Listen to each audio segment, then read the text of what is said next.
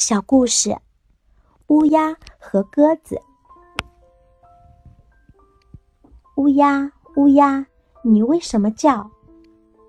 黑乌鸦最喜欢这样开头的《七岁的孩子》这首歌了，因为在其他故事里，乌鸦总是担任着坏心眼、被大家讨厌的角色。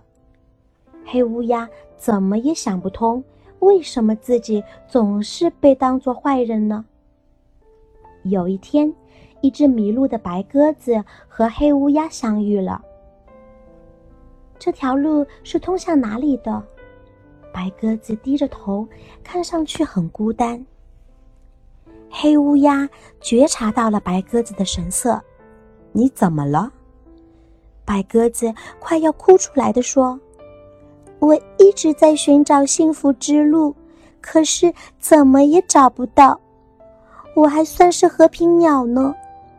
黑乌鸦吃了一惊，这么漂亮又被大家喜爱的白鸽子，原来也有这么深刻的烦恼。黑乌鸦说：“这条路连着你来时的路呢。”白鸽子吓了一跳。没想到会得到这样的回答，然后过了一会儿，又轻轻的笑了。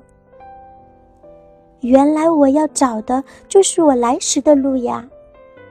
白鸽子精神抖擞的飞上了蓝天，黑乌鸦抬起头，朝着蓝天猛地扇动翅膀飞了起来。和白鸽子同样，黑乌鸦看起来也和蓝天很相配。